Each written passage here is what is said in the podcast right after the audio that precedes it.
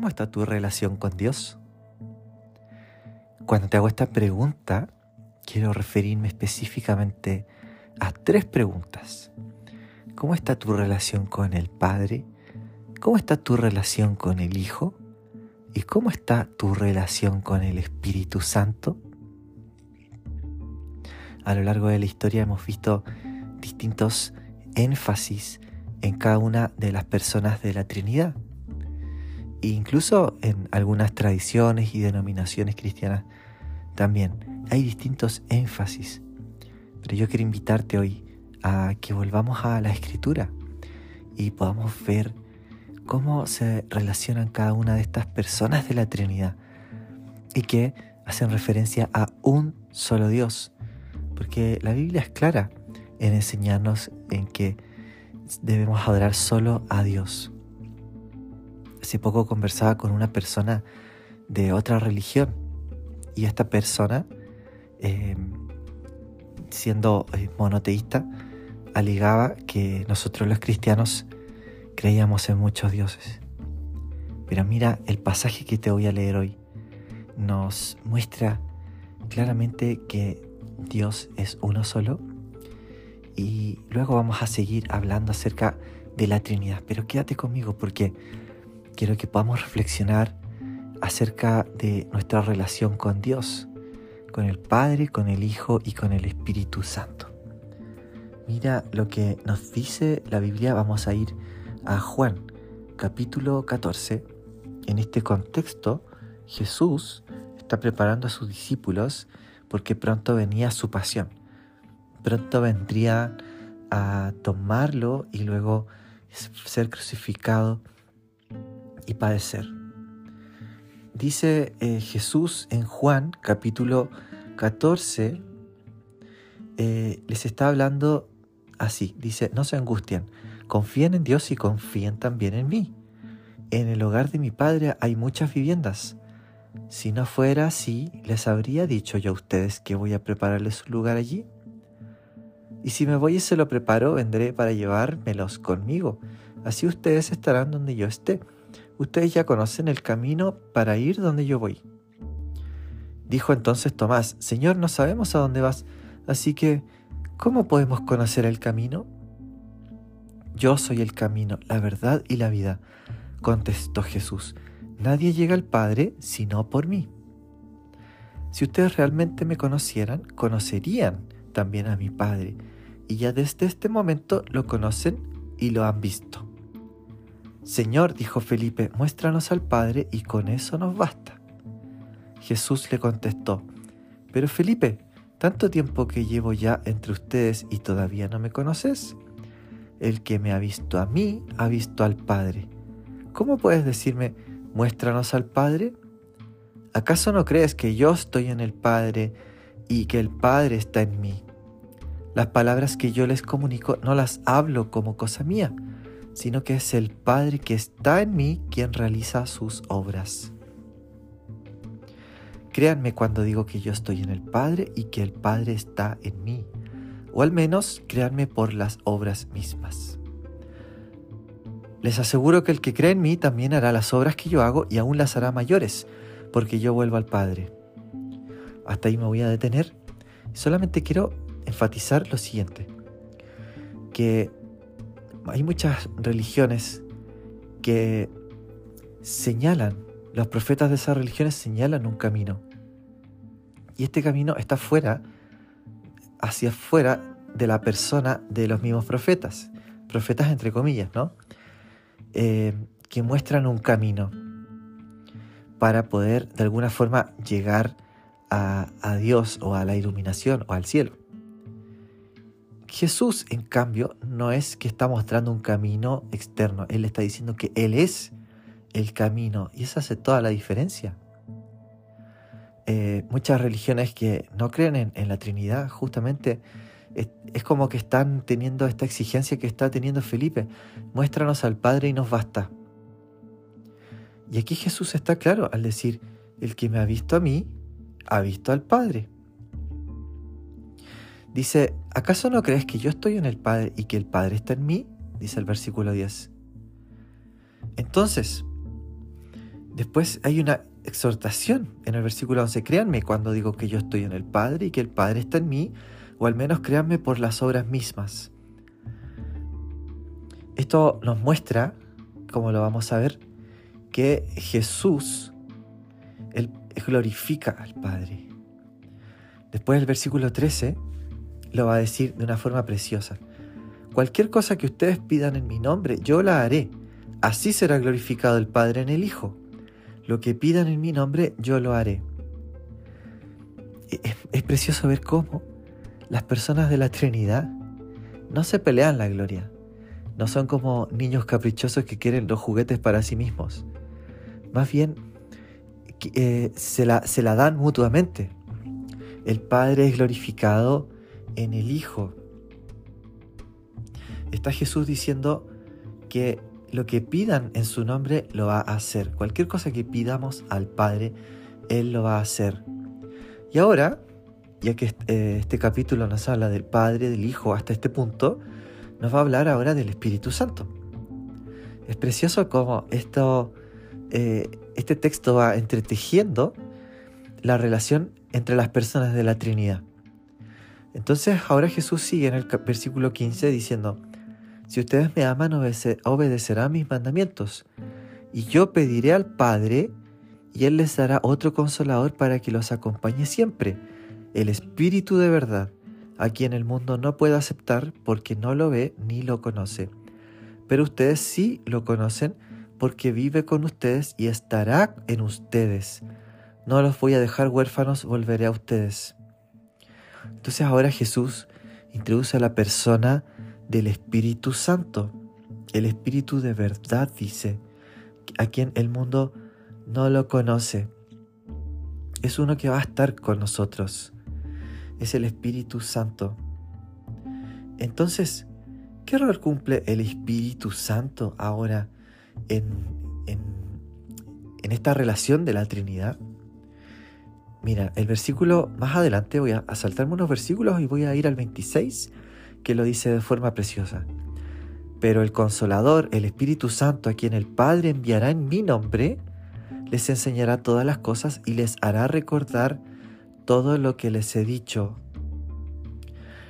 Ahí está el rol del Espíritu Santo. El Espíritu Santo nos enseñará todas las cosas, dice, y nos va a hacer recordar. Entonces, el Espíritu Santo nos va mostrando las cosas que nosotros por nuestras propias cuentas no podríamos saber. Pero es el Espíritu de Dios quien nos muestra estas cosas. Esto tiene total concordancia con lo que nos dice la Biblia en otras partes, como por ejemplo 1 Corintios 2, que nos habla acerca de, que Dios nos, nos revela. ¿sí? Mira cómo Dios trae su revelación a nuestra vida. Voy a leer en 1 Corintios 2, verso 9. Dice, eh, como está escrito, ningún ojo ha visto, ningún oído ha escuchado, ningún corazón ha concebido lo que Dios ha preparado para quienes lo aman. Ahora bien, Dios nos ha revelado esto por medio de su Espíritu, pues el Espíritu lo examina todo, hasta las profundidades de Dios. En efecto, ¿quién conoce los pensamientos del ser humano sino su propio espíritu que está en él. Asimismo, nadie conoce los pensamientos de Dios, sino el espíritu de Dios. Nosotros no hemos recibido el espíritu del mundo, sino el espíritu que procede de Dios, para que entendamos lo que por su gracia Él nos ha concedido. Ahí está. Nos dice, en resumen, que eh, aquel que conoce las profundidades de Dios es el Espíritu de Dios, así como eh, las profundidades del hombre las conoce el Espíritu del hombre. Entonces, lo que hace el Espíritu Santo es que nos revela el corazón del Padre. Es por el Espíritu Santo, por medio de la vida en el poder del Espíritu, que podemos caminar en comunión con Dios. El Espíritu, incluso nos dice la Biblia en Romanos 8, que es un espíritu que nosotros no sabemos cómo pedir, pero el Espíritu mismo, el Espíritu Santo, eh, intercede por nosotros con gemidos indecibles. Así lo dice la nueva versión internacional. Asimismo, nuestra debilidad, el Espíritu acude a ayudarnos. No sabemos qué pedir, pero el Espíritu mismo intercede por nosotros con gemidos que no pueden expresarse con palabras. Y Dios, que examina los corazones, sabe cuál es la intención del Espíritu, porque el Espíritu intercede por los creyentes conforme a la voluntad de Dios. Es decir, nosotros cómo pedir no lo sabemos, pero el Espíritu Santo nos enseña. Y es porque Jesús, cuando, nos dice, cuando estaba diciendo aquí en Juan 14, que Él no nos dejaría huérfanos, sino que enviaría a uno para estar al lado de nosotros, se estaba refiriendo al Espíritu Santo. El Espíritu Santo entonces nos revela el corazón de Dios, nos muestra a Dios. Y es en oración, y aquí está la clave y lo que resume este devocional, cómo podemos cultivar una relación más profunda con Dios. Entonces, este es el rol de la Trinidad. Es el Espíritu Santo que nos muestra el corazón de Dios, nos muestra y nos revela las cosas que están en lo profundo de Dios, las cosas que ningún ojo vio, ningún oído oyó y que han sido reveladas a nosotros por el Espíritu Santo. Y podemos nosotros entonces, por, por iluminación del Espíritu, por revelación del Espíritu Santo, conocer, por ejemplo, más acerca del el amor que Dios tiene por las personas que no lo conocen, la compasión de Cristo, el amor por las escrituras. Eh, podemos realmente comenzar a vivir la vida que Jesús vivió, porque Jesús también eh, nos dice en, Lucas 4 que eh, cuando él describe su ministerio leyendo el rollo de, del profeta Isaías, dice, comienza diciendo, el Espíritu de Dios está sobre mí, por cuanto me ha ungido Jehová y me ha enviado para, y describe ahí la misión integral de Jesús.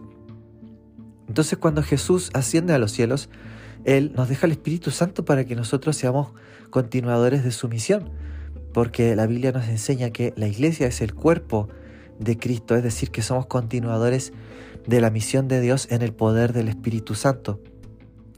Entonces, nosotros podemos continuar eh, la misión de Dios y también podemos vivir una vida de oración en el poder del Espíritu, porque conocemos entonces al corazón del Padre por medio del Espíritu y Jesús nos enseña que todo lo que pidamos al Padre en su nombre, Él lo va a hacer.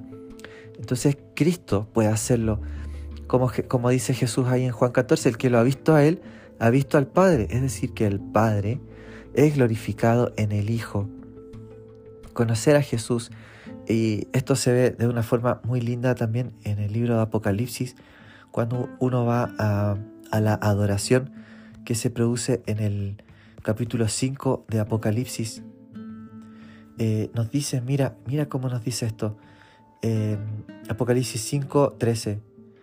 Y oía cuánta criatura que hay, hay en el cielo, en la tierra, debajo de la tierra y en el mar, a todos en la creación que cantaban, al que está sentado en el trono y al Cordero. Sean la alabanza, la honra, la gloria y el poder por los siglos de los siglos. Entonces vemos aquí cómo al que está sentado en el trono y al Cordero. El Padre es glorificado en el Hijo. Esto lo encontramos en distintas partes de la Escritura. Eh, como en Filipenses 2, que dice que Jesús se le dio un nombre que es sobre todo nombre, para que en el nombre de Jesús se doble toda rodilla de los que están en los cielos, en la tierra y debajo de la tierra, y toda lengua confiese que Jesús es el Señor para gloria de Dios Padre. Nuevamente vemos que ahí el Padre es glorificado en el Hijo. Entonces, si quieres tener, si quieres conocer a Dios, necesitas conocer a Jesús Jesús dice y apunta a sí mismo diciendo, yo soy el camino, la verdad y la vida. Nadie viene al Padre si no es por mí. Y aquí vemos entonces cómo las personas de la Trinidad, el Padre, el Hijo y el Espíritu Santo, no se pelean la gloria para sí mismos, sino que se la dan mutuamente. Qué precioso es poder entonces caminar en relación con Dios, en comunión con Dios, en comunión con el Padre, con el Hijo y con el Espíritu Santo.